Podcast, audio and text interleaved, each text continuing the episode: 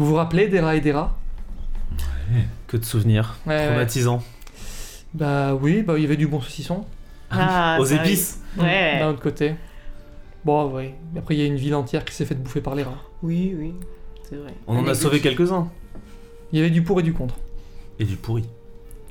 Oh Tu fais référence au dieu pourrissant, le Golgotha. Bah, on continue, allez. Allez. on fait la suite. On Je fait veux la la suite. suite. Oui, oui, oui. Ce sera pour les 1 an de la rôlisterie. Hein, on avait commencé en septembre 2019. Là, on est. En septembre septembre 2020. 2020. ouais.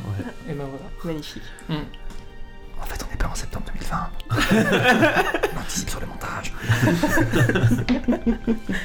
ok, et ben voilà, puisque c'est une aventure qui s'est terminée avec une scène épique, un peu inattendue, qu'on a découvert des implications terrifiantes pour la suite de cet univers fictif. Euh, puis aussi, il y a eu des, des auditeurs qui nous ont dit euh, ce serait bien d'avoir la suite. Et ben voilà, on a la suite, tout de suite. Avec en plus des nouveaux personnages qui vont intégrer l'aventure.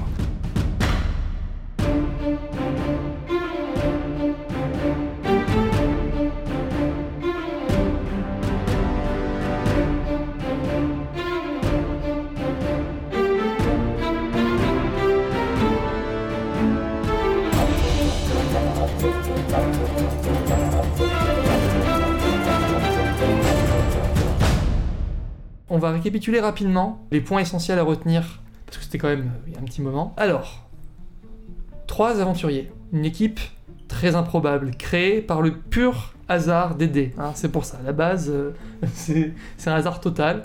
On a deux hommes rats et une marionnette dans un monde d'héroïque fantasy extraordinaire. Crude, le magicien homme rat, Ouais. Déborah, euh, la marchande femme rate, Exactement. et euh, Guenille, le mystérieux petit épouvantail animé. Euh, vous êtes pas, vous avez, voilà, c'était quoi votre motivation dans la vie? C'était la thune à la base. Ouais, la, la moula. ouais. Voilà, donc il y a une, veu- une La veuve, survie. une veuve euh, qui traînait là dans la ville, euh, la ville de Torswald. Elle nous Qui vous a dit, son alliance, ouais. Voilà, vous a dit, écoutez, euh, mon mari a disparu il y a, il y a 4 ans euh, dans cette ville euh, où tellement d'aventuriers euh, euh, ont disparu mystérieusement. Allez voir ce qui se passe. Bon, vous êtes dit, ok. Vous êtes allé dans cette ville de Raliken. Et là, vous avez découvert en fait un véritable trou à rats, un piège, une souricière, euh, où il était très facile d'entrer, mais beaucoup plus difficile de ressortir. Vous avez découvert que tout ça avait, en fait, c'était à dessein en réalité. Il y avait un véritable piège magique qui était créé là et qui fonctionnait en fait avec du sang d'aventuriers. C'est-à-dire qu'on on faisait expirer des aventuriers sur une sorte de pierre runique dissimulée dans les geôles de la forteresse centrale de Raliken, dans un seul but, maintenir une protection, une sorte de mur enchanté qui retenait prisonniers des millions et des millions de rats affamés et animés d'une intelligence surnaturelle. Et donc c'est ça que devenaient les aventuriers en fait. Ils étaient attirés dans la ville par cette rumeur euh, Oh, les aventuriers disparaissent, ça doit être vachement important, je vais y aller. Ce que vous avez fait, hein, donc vous vous moquez pas. Et ils servaient juste de, de, de- de pile, finalement, à cet appareil euh, fait pour piéger euh, cette armée euh, grouillante. Et donc voilà, en, en libérant le pauvre prisonnier qui était attaché dans la forteresse, vous avez du même coup libéré le fléau. Et vous n'avez dû la vie sauve qu'à un mystérieux magicien du nom de Rollo, euh, euh, qui est lié à la base à l'histoire de Guenille, n'est-ce pas Hein, C'était, C'est un peu ton créateur en fait. C'est Bah, celui, mon créateur. ouais. celui qui t'a donné euh, vie par magie. Tout à fait. Exactement. Euh, magicien étrange euh, qui ressemble un petit peu à un vagabond, mais dont les pouvoirs sont très grands et qui a une affinité particulière avec les corbeaux. Et ben justement, il vous a transformé en nuée de corbeaux, lui-même prenant la forme d'un corbeau géant, et il a réussi à sauver quelques habitants de la ville au moment où les rats ont déferlé partout et dévoré euh, la majorité de la population, sous vos yeux éberlués. Vous vous êtes fait quelques amis, euh, ou quelques relations en tout cas dans la ville, et qui ont pu être sauvées également. C'était un groupe d'aventuriers. Euh, celle qui était la plus proche de vous, c'était la petite Alta, vous vous rappelez, petite magicienne Ouais, euh, de c'est- 14 ans. On voulait Hein la prostituer, ouais. oui, oui, oui. on a une plainte du CSA. Euh, un certain Arken, qui a un arc, hein, voilà, donc euh, on a fait le tour du personnage. Gror, vous vous rappelez? L'humain, ouais. Ouais, une sorte sait de pas lire. euh, qui sait pas lire, voilà. Et euh, l'elfe Melnès, qui était un petit peu le- la tête pensante du groupe, mais Hmm. fort désagréable. Ouais, Voilà, très prudent. très prudent, voilà. Euh, Vous avez aussi récupéré in extremis euh, ben, celui qui avait motivé votre quête au départ. C'était le mari disparu euh, de la veuve mystérieuse, qui s'appelle qui s'appelle Noren, qui Oui. était en fait reconverti en, En aubergiste. Ouais, ouais, ouais. Qui voulait transiter en fait euh, des dizaines, des dizaines d'aventuriers dans un sens et pas dans l'autre. Exactement. Et ben, on a fait à peu près le tour. Et j'oublie quand même les éléments épiques qui sont intervenus dans les deux derniers épisodes de la, la série. Euh, évidemment, euh, chers auditeurs, commencez par écouter euh, la première série d'épisodes, hein, sinon c'est complètement stupide. Qu'est-ce que vous faites là Voilà. Donc maintenant c'est fait, vous avez écouté, on reprend. Euh, Oui, donc vous avez découvert qu'en fait, vous étiez en possession de trois artefacts extrêmement puissants.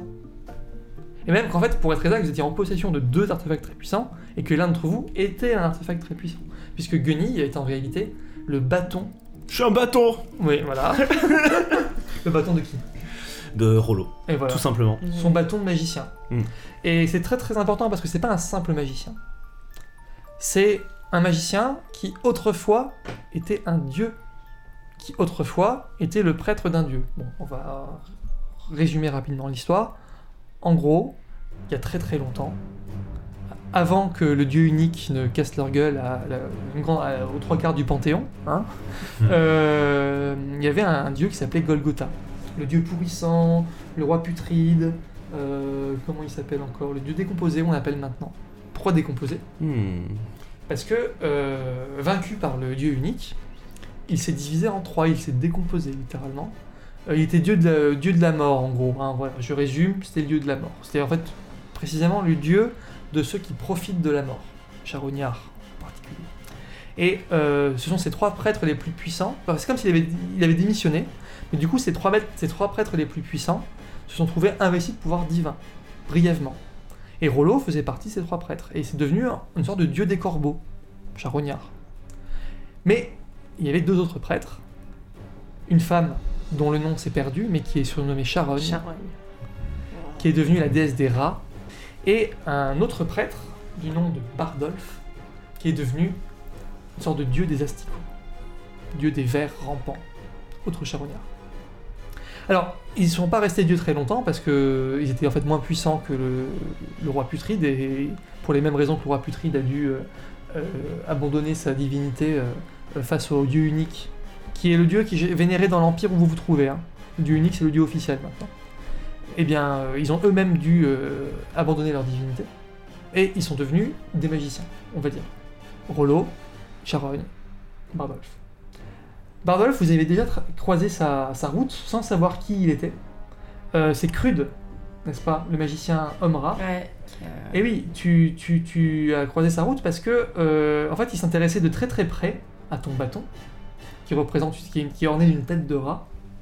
Eh bien, euh, il a demandé en réalité, euh, un peu naïvement, enfin, il s'est un peu planté. Il a demandé à euh, Déborah, la, la marchande un peu, voule- un peu voleuse quand même, Un peu. et euh, à Guenille, qui était une sorte de. À l'époque, tu étais un aventurier qui découvrait le monde en fait. hein, tu as accepté un peu les Aventurier, c'est un peu trop noble pour, euh, Ouais, pour ce que je faisais. Tu faisais quoi tu- Moi, je détroussais un petit peu, Voilà. je vagabondais, voilà. Voilà, donc c'était une époque où tu cherchais un petit peu. Ouais. Donc là, un mage mystérieux vous demande de récupérer un bâton, vous dites ok. Et là, vous découvrez euh, eh ben, que Crude est en fait un magicien très honnête, qui n'a pas mérité un tel larcin. Et Chrysling surtout. Et Chrysling, Ouais, qui est une sorte ça. de. Comme vous avez été traqué par les humains euh, il y a des siècles, les Chrysling, vous avez, vous avez. Que tu sois engagé par un humain pour dépouiller un autre Chrysling, t'as dit Mm. non, non, c'est bon. Moi, je l'ai pris par les sentiments. Je dis, J'ai mais j'ai c'est pas beaucoup de morale, mais là, ça allait très très loin. Quoi. Voilà, exactement. Donc du coup, au final, le vol a échoué, et même vous avez décidé d'aller voler le euh, Bardolph, du coup, pour vous venger. et euh, pendant le vol, en fait, euh, il y a eu une altercation avec le mage en question que vous avez tué. Ouais. Presque accidentellement, en fait, finalement. Ouais. Ou à moitié accidentellement. Ouais, c'est pas trop. Ouais. bon, quoi qu'il en soit, euh, vous avez eu l'impression d'avoir détruit, ok?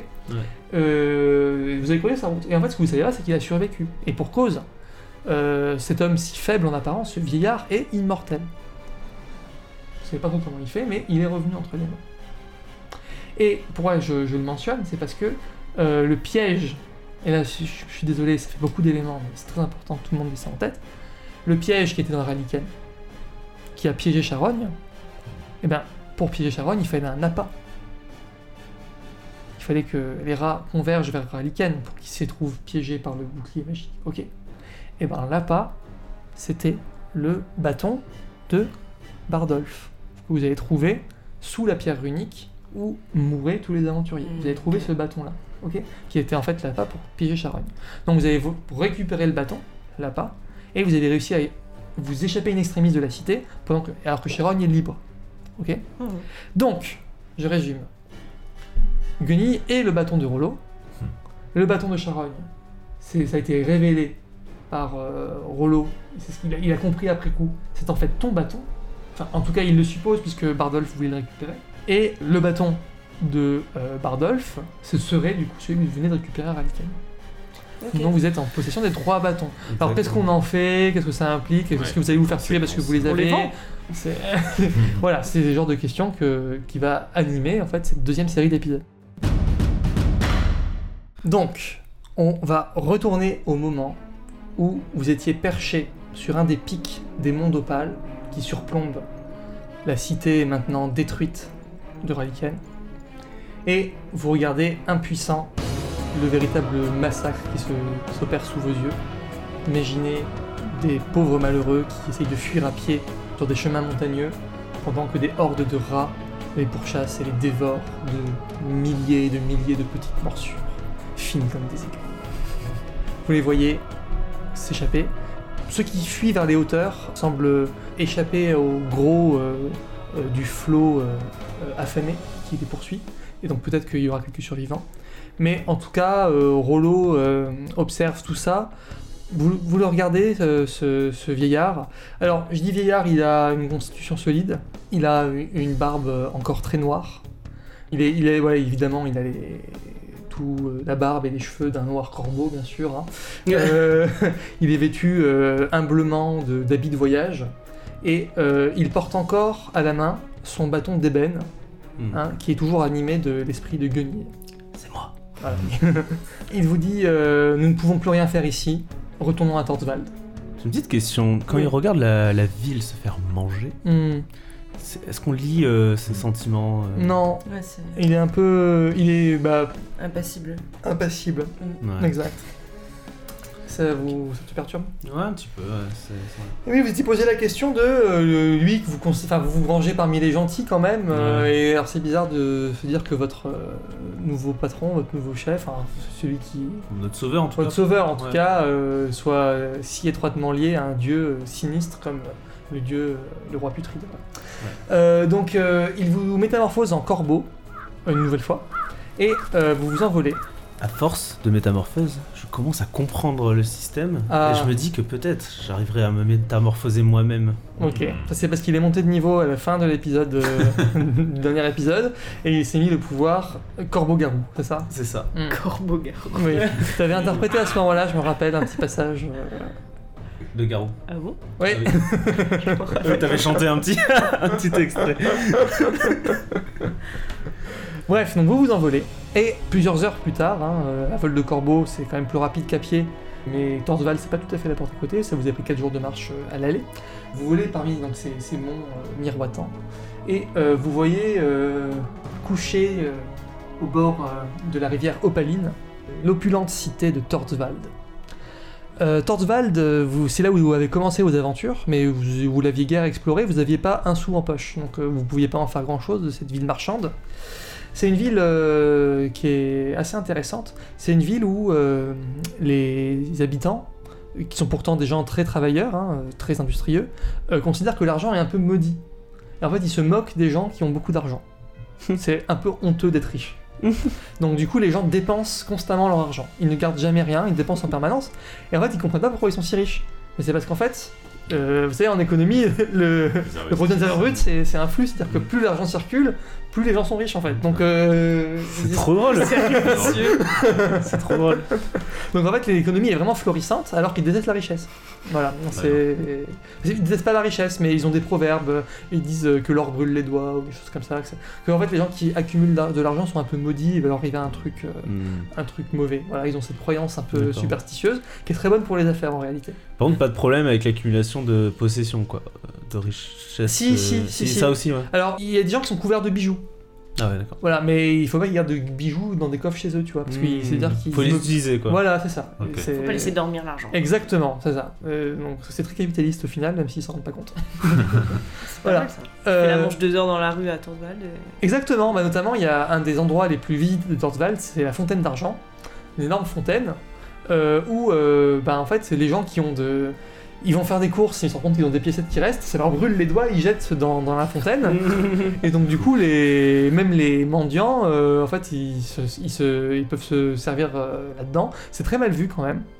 Euh, mais on reste pas longtemps pauvre à Torswald en fait. Voilà. Donc en fait, vous auriez pu vous épargner euh, le voyage finalement. Non, mais en fait, Tout c'est ça un pour une alliance, quoi. On avait surtout une pulsion de mort, en fait. Oui, et puis en fait, c'est des piécettes, hein. vous, vous- on vous a promis euh, de, de l'or. Hein. Ah, toi, t'avais noté, non, Déborah, combien on nous devait? Ah oui. 30 pièces, je crois.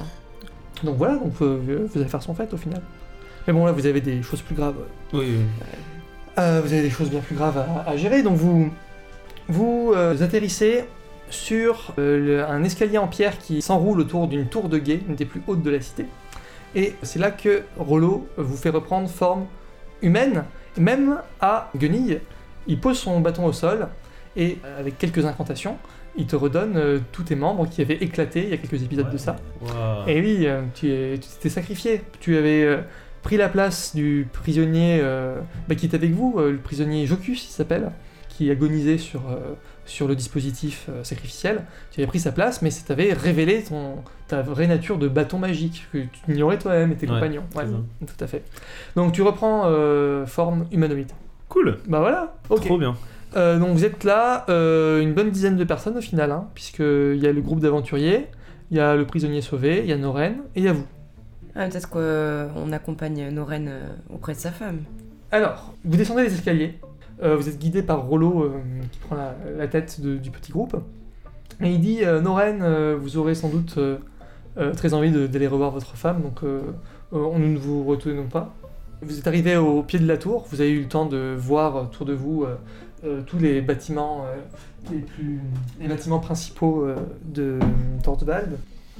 En plus des fontaines d'argent que j'ai déjà mentionné, Euh, il y a le casino municipal, et oui, qui sont surnommés les salons de Dame Fortune, où euh, on joue énormément d'argent, et où les gens sont désespérés quand ils récupèrent trois fois leur mise. Trop bizarre.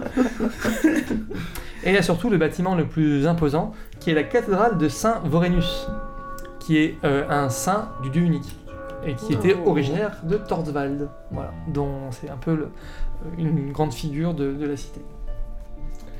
Euh, Il y a encore d'autres bâtiments que vous allez pouvoir découvrir euh, au cours de vos pérégrinations, mais personne parmi vous en fait ne connaît bien la ville.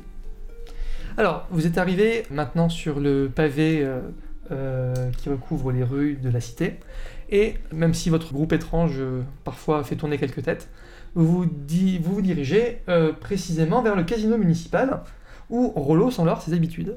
Ah bon? Mais- D'accord. Alors, euh, Est-ce que le groupe d'aventuriers suit aussi? Le- les autres là oui, tout à fait. D'accord, ils sont un peu perdus du coup. Ils sont un peu hésitants, et sur un signe de Rollo, ils vous accompagnent. D'accord. Ouais. Vous vous faufilez euh, parmi la foule. hein, euh, on est euh, là à peu près, on va dire, dans, en fin d'après-midi. Donc les activités du, casino démarrent. Alors les jeux d'argent autour de vous ressemblent un petit peu aux jeux d'argent qu'on connaît nous. Il y a des jeux de dés, il y a des jeux de cartes, il y a des choses à base de roulettes, de roues, etc. Mais il y a aussi des choses plus étranges. Et par exemple, une des choses qui, un des spectacles qui attire le plus de, de visiteurs, c'est une sorte d'arène où il y a un cochon qu'on met en plein milieu. Et en fait, on parie sur euh, dans quelle auge il va aller manger les glands. Et en fait, les gens qui sont autour de l'arène essaient de détourner le cochon de la glange numéro 4 parce qu'ils ont parié sur une autre en lui lançant des pièces dessus. en fait, on lui lance des pièces sur le cochon pour essayer de l'éloigner. Et en fait, l'argent qui arrive dans l'arène est récupéré par des croupiers. Et euh,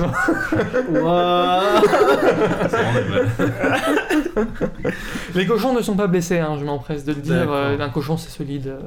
Moi, j'en profite juste pour, quand on remonte le casino, euh, regarder dans les machines s'il n'y a pas des pièces qui restent. Tu sais, quand euh, on les oublie, genre. Ok, ok, c'est très très mal vu et un, un petit peu illégal parce que c'est un peu les sous de la municipalité. Moi, je la vois, Déborah. Je fais Psst, arrête de faire ça tout de suite, tu vas nous faire remarquer, Tu stop. vois, tu vois une mise abandonnée qui n'est pas vraiment surveillée? Je prends discrètement. Prends Je lui fais discrètement. tomber l'argent des mains. Ouh. c'est bien, on est tout de suite parti sur une grande agressivité. Ok, d'accord. Bah, Ok. Je suis trop vénère. ok. Mais je le monte pas, genre. Je, je comprends que c'est pas bien, mais en même temps, Moi, je lui fais la c'est de morale. l'argent euh, gratuit, quoi. eh je, je sais, euh, mais l'argent facile, Ok. Déborah, ce n'est jamais une bonne solution. tu Ok, vois. Je la laisse passer devant et je lui subtilise. Quelque chose dans son sac sans qu'elle s'en rende compte. Même Bah, je m'en rends compte ou pas? Ah bah on va voir, allez on y va, donc 2d6 Voilà. plus euh, agilité. Attends, c'est un, un seul dé? 2d6, Toujours- alors je rappelle les règles, du D6. les règles simplissimes. Avant, ne lance pas les dés, justement. Les règles sont simplissimes, mais on ne lance pas les dés avant que le MD ait dit la conséquence négative. C'est vrai. Voilà, c'est l'originalité du système qu'on utilise qui s'appelle tranchant des dragons. Donc tu lances 2d6, tu ajoutes ton, ton trait euh, correspondant, Ouais. là c'est l'adresse qui correspond pour euh, le vol à la tire, parce que c'est ça que tu fais, c'est très très mal. Et euh, donc tu ajoutes ton agilité, et euh, c'est très simple, faut atteindre 8. Si on atteint 8, c'est bon, si on est en dessous, c'est pas bon. Si jamais ça rate, euh, eh bien bah, tout simplement Crude est, est au courant de ce que tu as fait, et tu devras subir ce qu'il fera. Il pourra faire absolument tout ce qu'il veut. 10. Ah, tu lui voles quoi? Euh... Sa plume enchantée. Sa plume enchantée. Tu sais, elle écrit sous la dictée là. Il n'a pas grand chose d'autre. Ouais, je regarde son inventaire. C'est surtout pour le principe en fait. Parce qu'elle Ouais. m'a empêché de voler, tu vois, je, je veux Bon, juste eh l'embêter quoi. un crude, tu peux gommer plume enchantée. Allez, Tu peux te l'ajouter toi. sais une pas plume qui est écrite sous la dictée. Grosse ambiance. Ouais. Bon, et ben, euh, au bout d'un moment, vous avez peur, vous avez presque l'impression d'avoir perdu Rollo des yeux en regardant autour de vous l'activité frénétique de- du casino. Mais vous voyez une extrémiste qui disparaît dans une sorte de, de petite porte dérobée. Vous l'accompagnez. Vous êtes obligé du coup de trotter un petit peu derrière lui. Il fait des grandes enjambées, donc euh, parfois vous avez un petit peu mal à suivre et il se repère très bien euh, apparemment euh, dans les lieux. Et en fait, vous descendez assez profondément. Vous êtes clairement dans les parties qui sont utilisées par le personnel du casino. Puis une nouvelle porte dérobée, vous arrivez dans une partie qui, qui semble un peu abandonnée, puis vous êtes dans un endroit qui ressemble un peu à des égouts, puis au détour euh, d'une conduite d'égout, hein, alors ça empeste les égouts de Nordwald, euh, c'est des égouts médiévaux, hein, donc faut Moi ça me dérange pas trop. Ouais, ça sent comme à la maison. Ouais, c'est- Bah, euh, c'est vrai, ouais, euh, peut-être. Moi je sens rien, j'ai pas d'odorat. Ah ouais, au final, vous en sentez pas. T'as pas d'odorat C'est que le MD qui est gêné. C'est ça. Ok. Dora. Ah, Oh, ok. Vous arrivez dans une sorte de cave aménagée dans un recoin de ces galeries souterraines. Vous franchissez euh, un seuil, un autre seuil, des tentures, c'est très mystérieux, mais l'odeur des égouts se dissipe un petit peu. Et c'est un parfum de mystère qui vous accueille vous arrivez. Vous êtes dans une antre, euh, plutôt une loge secrète d'un- d'un- d'une compagnie, une société secrète euh, dont Rollo est le chef et qui s'appelle les Corneilles. C'est son réseau d'espions, d'informateurs et d'agents qu'il utilise pour arriver à ses fins. Et vous attendant déjà dans cet euh, endroit euh, mystérieux, euh, deux personnages euh, dont vous ne connaissez rien encore, qui s'appellent Wolfram Spiegel. Wolfram Spiegel et Lominar. qui est aussi une marionnette, comme euh, Guenille. Guenille. Et toi, euh, Wolfram, tu es Alors, d'apparence humaine. Voilà, je suis On, va- on en dira plus au prochain épisode. On va, rest- euh, on va laisser les présentations des nouveaux personnages pour le prochain épisode. Oh mon dieu, une autre marionnette